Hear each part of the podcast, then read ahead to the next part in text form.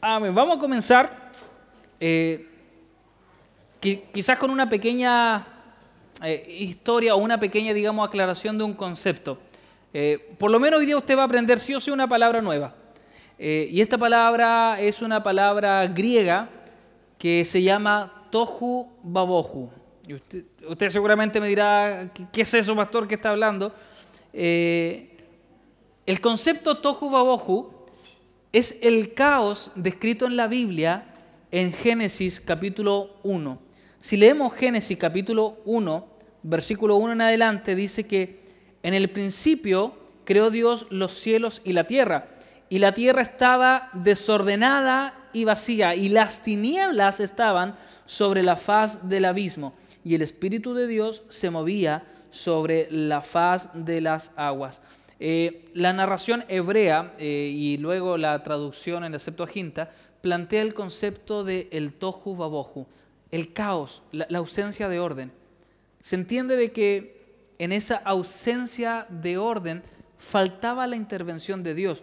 Y, acá los científicos podrán hablar de lo previo al Big Bang, podrán hablar de lo previo a la ordenación, digamos, cósmica, pero nosotros comprendemos que este es el principio de todo lo que conocemos, de todo lo que entendemos.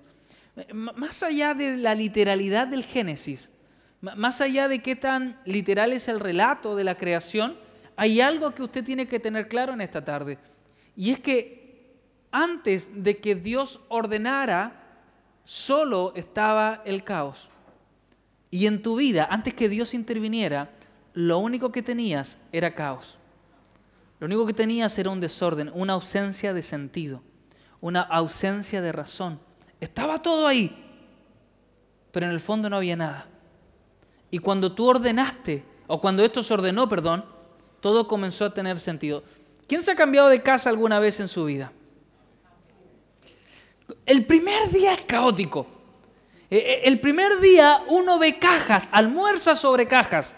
Eh, eh, si, no hiciste, duerme sobre cajas eh, y, está todo enrollado. Y, como, y como no nos enseñan a nosotros a mudarnos, uno, la losa, ¿dónde está? No, al final, al final. Entonces uno come, ese día ni come, ni, ni come cuando... Y, apuesto que todos llegamos a esta conclusión. No sabía que tenía tantas cosas. y ahí nos damos cuenta que todos tenemos un poco de mal de diógenes en nuestra sangre y guardamos cachureo bueno, la ausencia de orden impide el buen desarrollo de tu vida en esa casa y tienes que ordenar. La ausencia de orden en tu vida impide el desarrollo de lo que Dios quiere que tú puedas vivir. Por eso lo que nosotros necesitamos es que Dios pueda intervenir. Salir de este concepto, salir de este tohu babohu, de este desorden sin sentido al sentido que Dios tiene para nuestra vida. Dios siempre ha querido ordenar la vida del ser humano, pero nosotros colocamos trabas para que ese orden se pueda desarrollar. Yo, quiero que usted se lleve esta afirmación el día de hoy. Sin la intervención de Dios, lo único que nosotros tenemos es caos. Y, ese caos, salió a coro eso, salió, salió bonito ese. Lo entrenaron, lo entrenaron, está, bueno. Eh, sin la intervención de Dios, mi hermano, lo único que te queda es el caos. Y mira lo que te voy a decir. Tú puedes tener caos en la pobreza o puedes tener caos en la riqueza, pero sin Dios lo único que tienes es caos. Y necesitamos que Dios pueda intervenir para solucionar el caos. El día de hoy, e, este mes que estamos hablando desde la cosmovisión, a mí me sorprende cuando la gente dice, es que el mundo está tan malo, es que el mundo sin Dios nunca será bueno. Porque si hay algo bueno en nosotros es porque Dios está ahí. E, el mundo el día de hoy lo único que refleja es la esencia de un mundo sin Dios, caos. En donde a lo bueno le llamamos malo y a lo malo le llamamos bueno. E, eso es básicamente Génesis 1, versículo 1 y 2, lo que nos demuestra es cómo está la tierra sin la intervención de Dios. Y es un paralelo a cómo está tu vida sin la intervención de Dios. Pero, pero ¿sabe lo que a mí me encanta? Que no importa qué tan grande sea el caos, el Espíritu de Dios de igual manera se mueve sobre la faz de las aguas. No importa qué tan grande sea el caos que tengas en tu vida. Nada puede impedir que el Espíritu de Dios se pueda mover en medio de tu crisis, de tu dificultad, de tu caos. Hermano, a mí me llama mucho la atención lo fácil que somos nosotros para olvidar. Y, generalmente cuando estamos acá en la municipalidad y estamos discutiendo un proyecto, eh, nos damos cuenta de eso porque uno dice, hacemos algo y a la gente se le olvida automáticamente que eso se hizo. Entonces, inauguramos la luminaria que está acá en República y al día siguiente nos están pidiendo luces para otro lado. Y nos dice, oye, pero antes no habían estas luces. Pero a uno se le tiende a olvidar aquello que antes no teníamos y ahora tenemos. Por ejemplo, cuando usted se compra auto, todo le quedó más lejos, entonces ya no va caminando. Se, se le olvidó, ah, y no me diga que no, a todos nos pasó. Y, se nos olvidó, no voy a la esquina, no, yo te llevo. Es una cuestión pero absurda. ¿Pero por qué? Porque se nos olvidó cómo era la vida antes. Y, y muchas veces nos pasa a nosotros que se nos olvida cómo era nuestra vida sin Dios. Y como se nos olvida cómo es nuestra vida sin Dios, ¿sabe lo que hacemos? Tendemos a volver a ese estilo de vida sin Dios. Eh, hay una descripción terrible, pero dice que el perro siempre vuelve al vómito. Cuando nosotros olvidamos de dónde nos sacó el Señor, lo más probable es que tengamos la tentación de volver ahí. Hermano, seguramente si tú te comparas con la persona que eras cuando Dios te rescató, hola, seguramente si tú te comparas con la persona que tú eras cuando Dios vino a tu encuentro, tú notarías diferencias abismales, porque eso era caos. Y de ahí te rescató el Señor. A, mí me encanta cómo lo describe Martín Lutero cuando él se convierte, porque Martín Lutero era católico, eh, y lo más probable es que históricamente él haya muerto católico. Eh, y desde ahí nace toda la iglesia protestante, pero eh, para que lo tengamos presente también. Por si usted cree que los católicos se van al infierno, el que originó la iglesia evangélica murió católico. Entonces, yo creo que Dios sobrepasa el concepto de religiones que nosotros creamos. Yo creo que es Jesucristo el que hace la obra. Pero bueno, Martín Lutero necesitaba comprender cómo trabajaba Dios. Y descubre un día el texto que dice, más el justo por la fe vivirá, en Romanos capítulo 1, verso 17. Y dice que ese texto le voló la cabeza. ¿Y sabe por qué? Porque él comprendió de que nosotros vivimos gracias a que hemos sido justificados. Y escúcheme esto, la justificación cristiana no depende del cristiano, depende de Cristo porque fue Cristo el que hizo la obra. Fue Cristo el que hizo el trabajo por nosotros.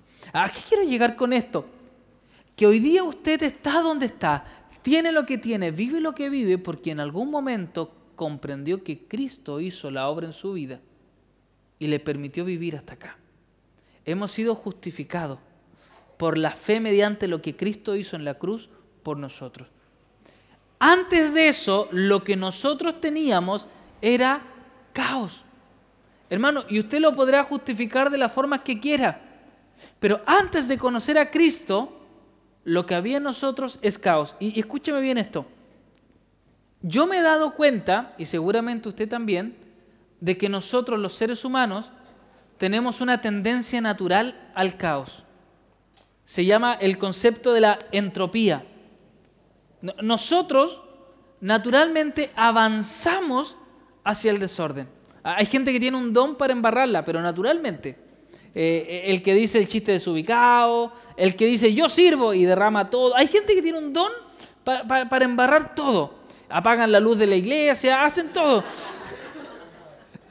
Eh, es un don, es un don. Dos años y apagan igual, pero no importa, es un don. Le embarran. Eh, hermano, pero en distintas situaciones de nuestra vida nosotros tenemos la tendencia natural de embarrarla, porque sin Dios estamos perdidos. Hermano, yo quiero que usted escuche esto, eh, y, suena, suena radical, pero, pero es cierto. El hombre sin Dios está condenado a embarrarla mil veces. Y si no conoce a Dios el embarrar número mil, seguramente le embarrará mil veces más. Porque lejos de Dios no podemos hacer nada. Esto lo dice el Salmo capítulo 14, versículo 1 en adelante. Dice el necio en su corazón, no hay Dios. Se han corrompido, hacen obras abominables, no hay quien haga el bien. Jehová miró desde los cielos sobre los hijos de los hombres para ver si había algún entendido que buscara a Dios. Todos se desviaron, se han corrompido. No hay quien haga lo bueno, no hay ni siquiera uno. Hermano, nuestra tendencia natural es embarrarla. E, es una cuestión que, no sé si vendrá en la sangre, los genes, si dirá el gen, pero eh, a mí me sorprende incluso, y bueno, yo sé que Cristian lo, lo, maneja mejor que yo, cuando hablamos de los autosabotajes. Cuando, cuando incluso nosotros decimos, estoy tan bien que algo malo tiene que pasar, hermano, y es increíble. Pero seguramente usted también lo ha pensado. Yo escucho a gente que dice, no, está muy tranquila la cosa, como si fuera un problema, como, si fuera una dificultad. Claro, va a temblar, está todo bien. Pero tenemos la, la creencia de que algo malo tiene que pasar. ¿Y sabe por qué? Porque nuestra vida, sin Dios, estamos condenados a embarrarla. Si yo le digo a Abraham, el padre de la fe, un hombre que de verdad marcó la historia tanto del judaísmo, del islamismo y del cristianismo, pero en un momento llega a Egipto y no encuentra nada mejor que para que no le quiten a su mujer hacerla pasar por su hermana. Y, hermano, y comete una brutalidad tremenda. Porque todos comienzan a mirar al jugo, la pobre Sarai, y, él decía, no, es mi hermana, es mi hermana. Entonces, ¿para qué? Para que no se la quitaran. Y tiene que ser eh, el rey el que le dice, pero qué burro que eres, porque me hubieras hecho pecar contra tu Dios. O sea, imagínese, una persona que no creía en el Dios de Abraham tiene que recordarle que está fallándole a su propio Dios. Porque el hombre, cada vez que se aleja un milímetro de Dios, le embarra. Le dice, no, esto lo arreglo yo, Señor, no se meta, le embarró. Por eso usted no le ayuda a Dios. Si, Dios no le pide ayuda, Dios le pide fe, que crea en Él, no le ayude. No, Señor, déjamelo a mí. No, no, no, lo vaya a matar, lo, lo vaya a embarrar. Ahí tranquilo nomás. Yo, yo recuerdo que cuando yo iba de, ayudarte con mi papá a trabajar, él como gaffiter, yo como lijador, eso hace el ayudante el gaffiter, eh, siempre me decía que lo más complicado es cuando el que está contratando el trabajo no se va del lugar, porque quiere meterse y no tiene idea. Hermano, si usted llamó a alguien es porque usted no sabía. Dice, no, pero mire, usted debería hacerlo. No se meta, pero usted contrató a alguien para solucionar un problema que usted no podía. Déjelo ahí, tranquilito. Y por último, si queda malo, no le paga, pero no meta las manos porque usted no sabe. Y cuando Dios está trabajando, usted diga, Señor, ahí está. Tú estás trabajando. Yo te dejo a ti. No le ayude al Señor. Deje que Dios haga lo que Él tiene que hacer. Y si Dios le canta, usted baila. Si no, no. Si no, se queda ahí, tranquilo. Dios no necesita ayuda. Dios necesita fe. Cuando yo veo la historia del rey David, hermano, el rey más grande que tuvo todo el Antiguo Testamento. Hasta el día de hoy los judíos hablan del rey David. El rey de verdad que dejó un legado, el más importante. Pero cuando se apartó un milímetro del Señor, terminó cometiendo adulterio, teniendo un embarazo que terminó en pérdida, además matando a uno de sus amigos, simplemente porque se alejó un milímetro de Dios. ¿Cuántos se van a alejar un milímetro de Dios el día de hoy? Te va a decir, pero pastor, yo nunca haría eso. Ha hecho cosas que si usted hiciera memoria, seguramente andarían por ahí. Dañamos, sin querer queriendo, dice Nicolito. No, pues si no el chavo el ocho, pues Nicolito. Hermano, cada vez que nosotros nos apartamos de un milímetro del Señor, dejamos la embarrada. Y escúcheme bien, no importa qué tan grande puedas ser tú en el Señor, si te apartas de Dios, estáis frito. Hermano, no, no hay nada que hacer. Eh, yo he visto, y personalmente me ha pasado, que cuando uno dice, hoy Dios me usó mucho el día de hoy, wow, soy una superestrella, estoy listo, al siguiente culto no pasa nada porque pensé que no necesitaba al Señor, porque dije, ah, Dios mío, yo fui al seminario, ya, ya me sé la Biblia, ya estudié, ya no te necesito a ti. Hermano, ahí comienza el fracaso del hombre.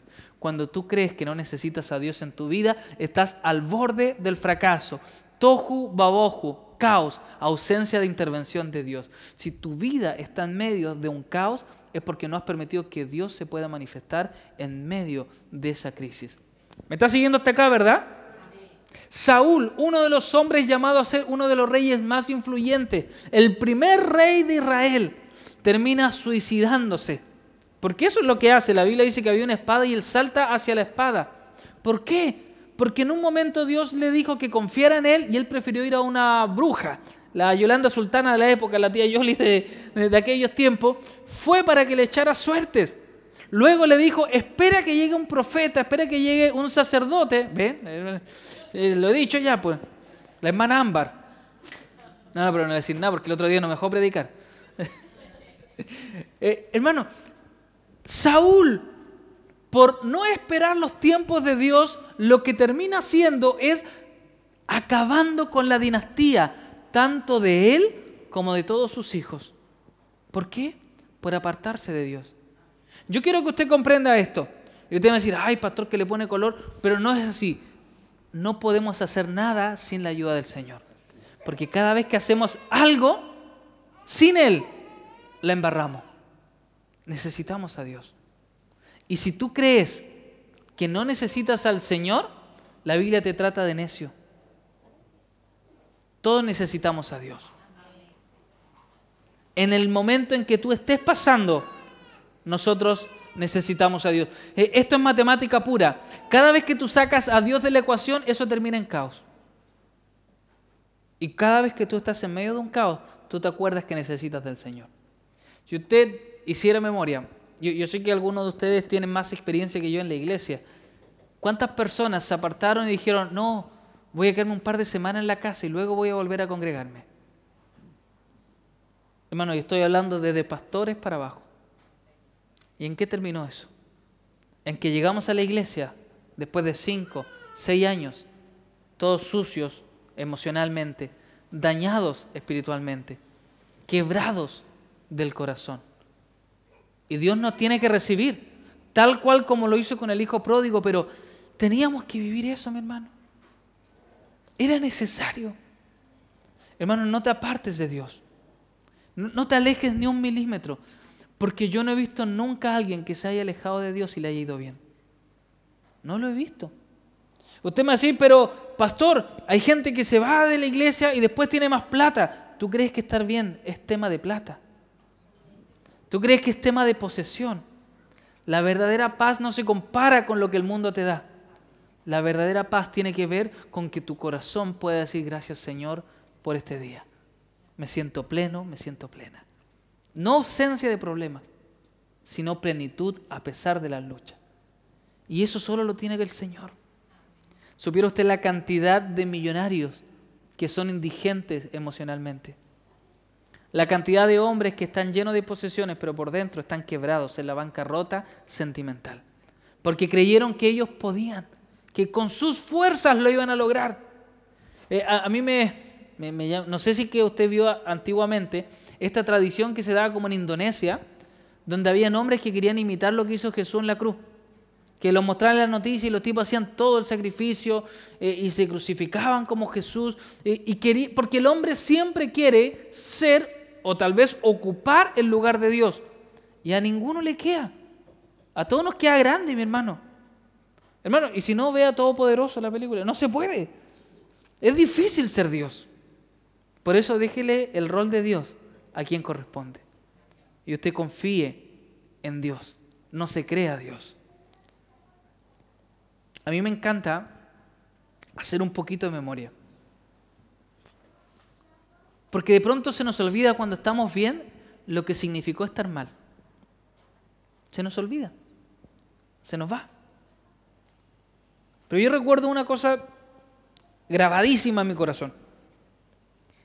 Y es que cada vez que he estado pésimo emocionalmente, cada vez que he estado posterior a un fracaso terrible, cada, cada vez que he estado en la angustia más grande, Jesús ha venido a poner todo en orden y a colocar paz en medio de la tormenta.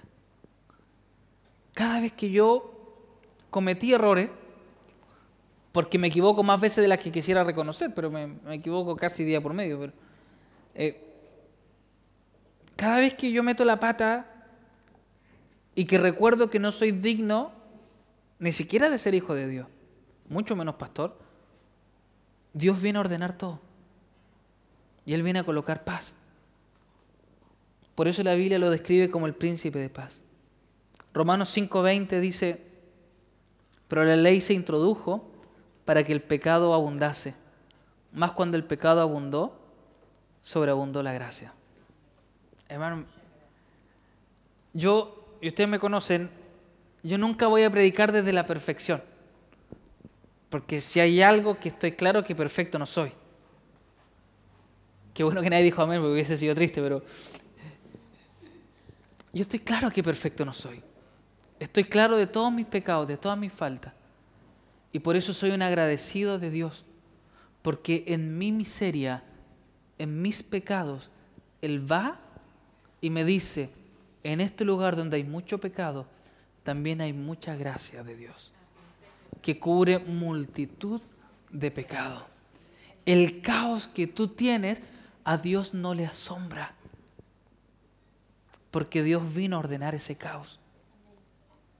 Pero Señor, mira la embarrada que tengo. Dios no se complica.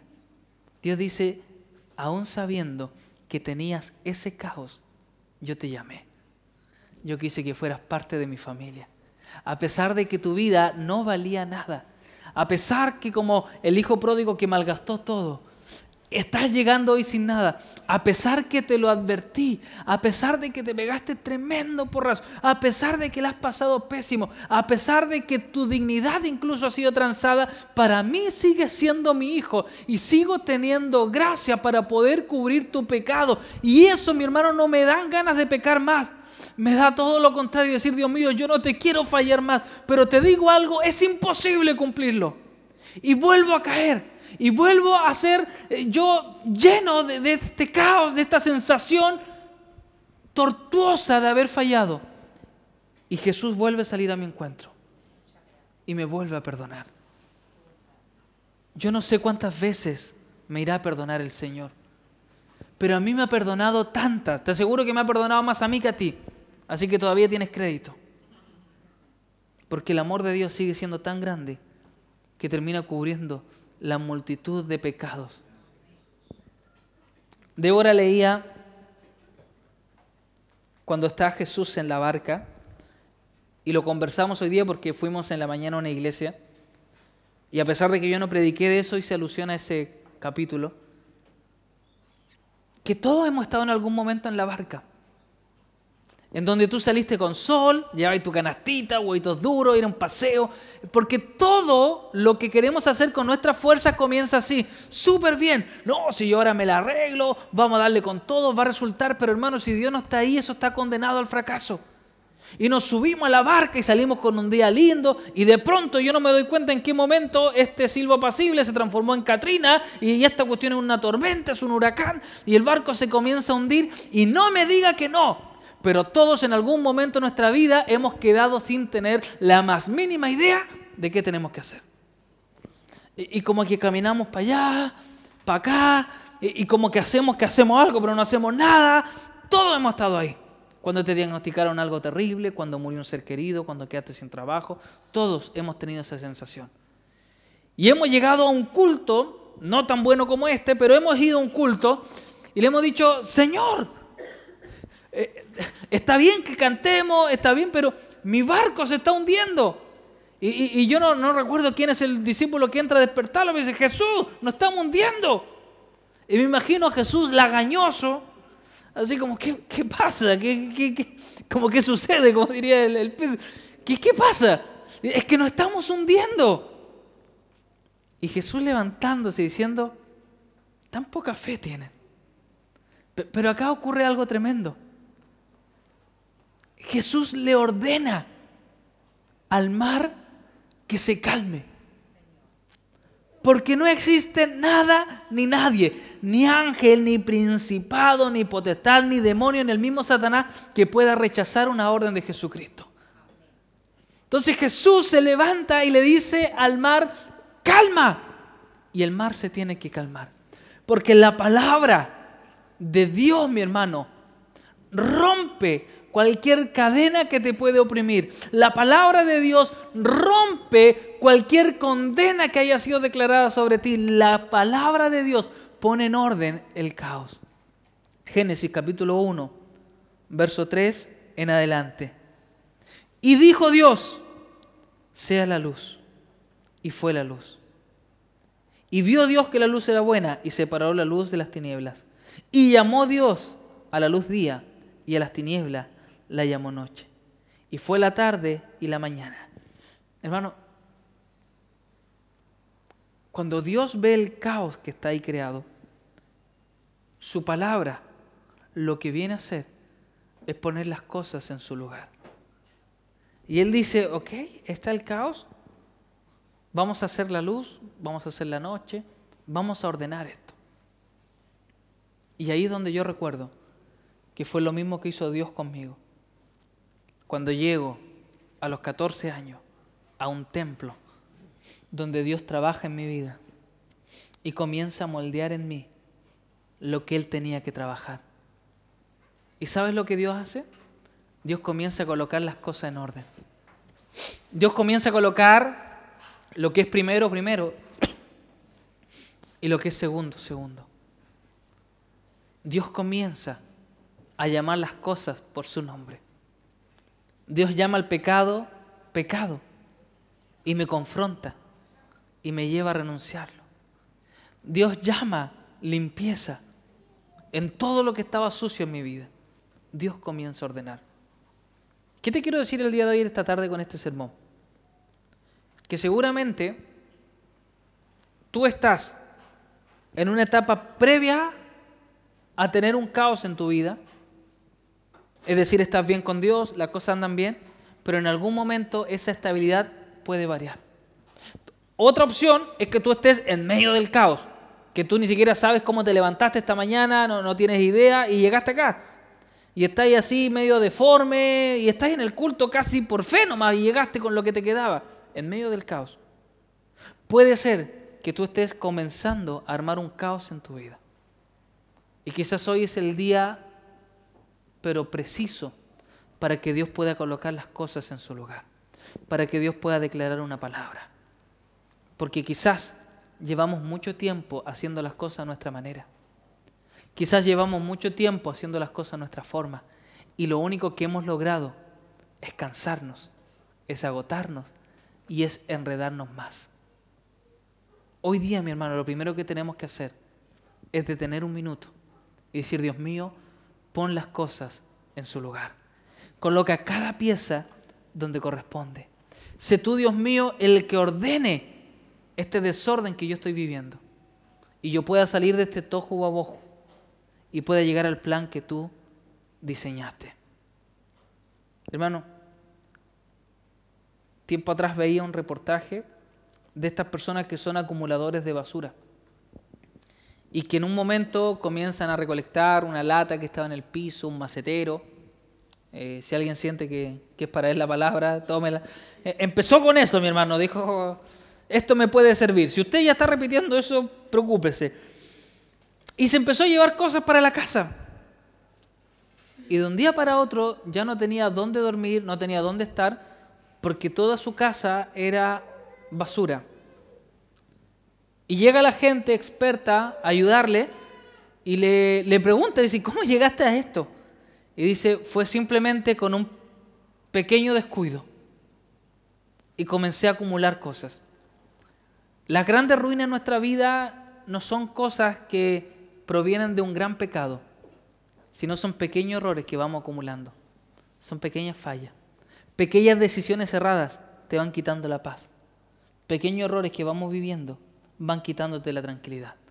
Y lo que vamos logrando es que poco a poco tenemos un lugar que no está habitable. Y recuerdo que una de las personas que estaba ahí hace la siguiente afirmación y dice, Nadie merece vivir en un lugar como este. Y yo quiero el día de hoy hablarle a todos los que sienten que de pronto su vida está media caótica en un área y decirle que nadie merece vivir en el caos que estás viviendo. Y que la respuesta está en lo que Dios pueda declarar, en lo que Dios pueda decir. No existe una ola tan alta que no pueda ser alcanzada por la autoridad de Dios. No existe una noche tan oscura que no pueda ser aclarada por la palabra de Dios. No, existe un caos tan grande, ni el tohu babohu, el caos más grande en la historia de la humanidad. Ni siquiera ese caos se pudo resistir a la voz del Señor. Yo te quiero invitar el día de hoy que Dios comience a hablar a tu vida, para que comience a colocar cada cosa en su lugar, para que comience a ordenar. ¿Sabes lo que le falta a este mundo? Le falta a Dios. Le falta a Dios.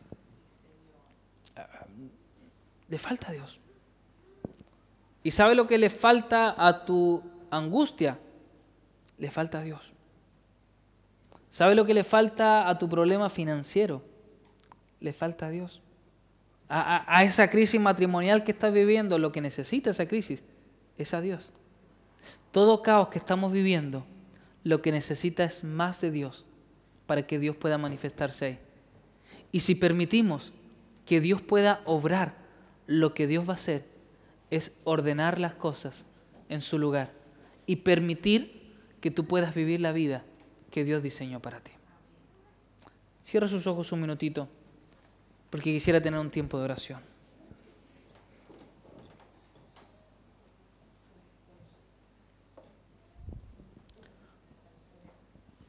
Ciertamente, todos los que estamos acá, y escúcheme bien, bien esto porque es bien, bien importante todos los que estamos acá llegamos rotos, rasgados, magullados. Todos los que llegamos a la iglesia y nos quedamos es porque teníamos algo que se había quebrado. Todos los que acá nadie llegó porque era demasiado bueno y quería ser modelo para los demás. Acá todos llegamos porque algo se había fracturado con el paso de los años y Dios te sanó. Por eso te quedaste. Porque de lo contrario te hubieras ido. Nadie se queda en un lugar donde no pasa nada. Si te quedaste porque Dios respondió.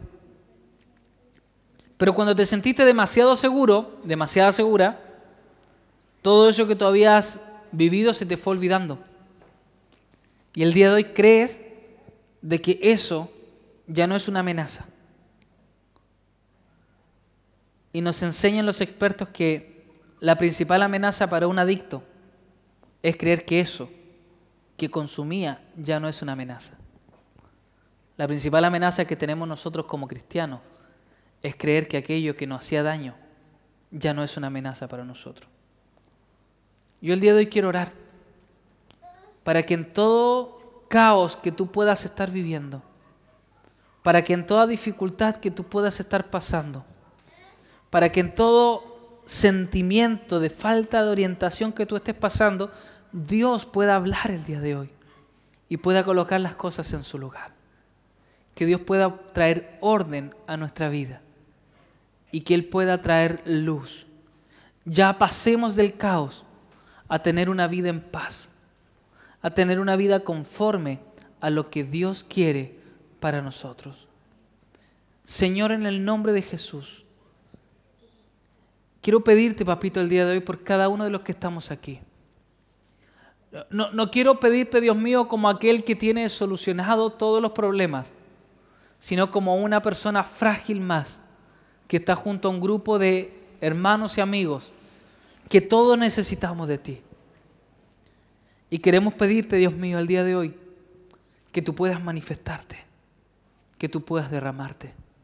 Señor, que en el nombre de Jesús, todo caos que estamos pasando, que no nos deje dormir, que esté destruyendo nuestra familia, que nos esté quitando el apetito, que nos esté amargando por dentro, que nos esté haciendo envejecer rápidamente por no tener paz. El día de hoy, Dios mío, suelta tú esa palabra. Y en el nombre de Jesús, Señor, todo lo que esté, Dios mío, en tinieblas, sea iluminado por ti. Que en el nombre de Jesús, Señor, todo aquello que no está resuelto sea resuelto por ti. Señor, que todo aquello que quisimos intentar con nuestra fuerza, Dios mío, sea terminado por ti, porque no podemos sin ti, Señor. Porque lejos de ti nada podemos hacer. Señor, en el nombre de Jesús, queremos pedirte el día de hoy que traigas paz a nuestra vida. No como el mundo está dando la paz, sino como tú eres capaz de entregarla a nuestro corazón. Señor, quita toda sensación de caos en nuestra vida y sopla vida en medio de nuestra dificultad. Es lo que te pedimos el día de hoy. Calma la tormenta, Señor, que estamos pasando. Que los vientos dejen de soplar, que el mar se calme. Que en el nombre de Jesús tu palabra, Dios mío, rompa el silencio y traiga la paz necesaria para poder continuar. Y que juntos, Dios mío, podamos sentir de que este barco no se hunde, porque Cristo está con nosotros. Y su palabra es la que trae orden. Señor, la tierra ya estuvo desordenada y vacía. Mi vida va a estar en orden contigo y llena de ti. Ahí, Dios mío, que el Espíritu Santo se siga moviendo y se siga manifestando. Te lo pedimos hoy en el santo nombre de Jesús. Amén. Amén. Que el Señor le bendiga en medio de sus procesos, que Dios le bendiga en medio de sus crisis, que Dios le bendiga en medio de sus dificultades. Y recuerde que no está solo, que está Dios con usted y que en la barca no había ninguno solo, habían once más muertos de miedo, pero que estaban juntos. Y aquí estamos nosotros como iglesia para continuar. ¿Qué le parece si adoramos a Dios mediante la ofrenda? Si trajo diezmos, primicia también, lo puede entregar, Cris, si me ayuda. Lo dejamos aquí adelante para que usted pase. Muchas gracias. Señor, en el nombre de Jesús bendecimos ofrendas, diezmos, primicias. Declaramos bendición sobre aquellos que traen, Dios mío, al altar conforme tú le has provisto. Te adoramos, bendecimos tu nombre en el nombre de Cristo Jesús. Amén. Ay, Nicolito. Uh.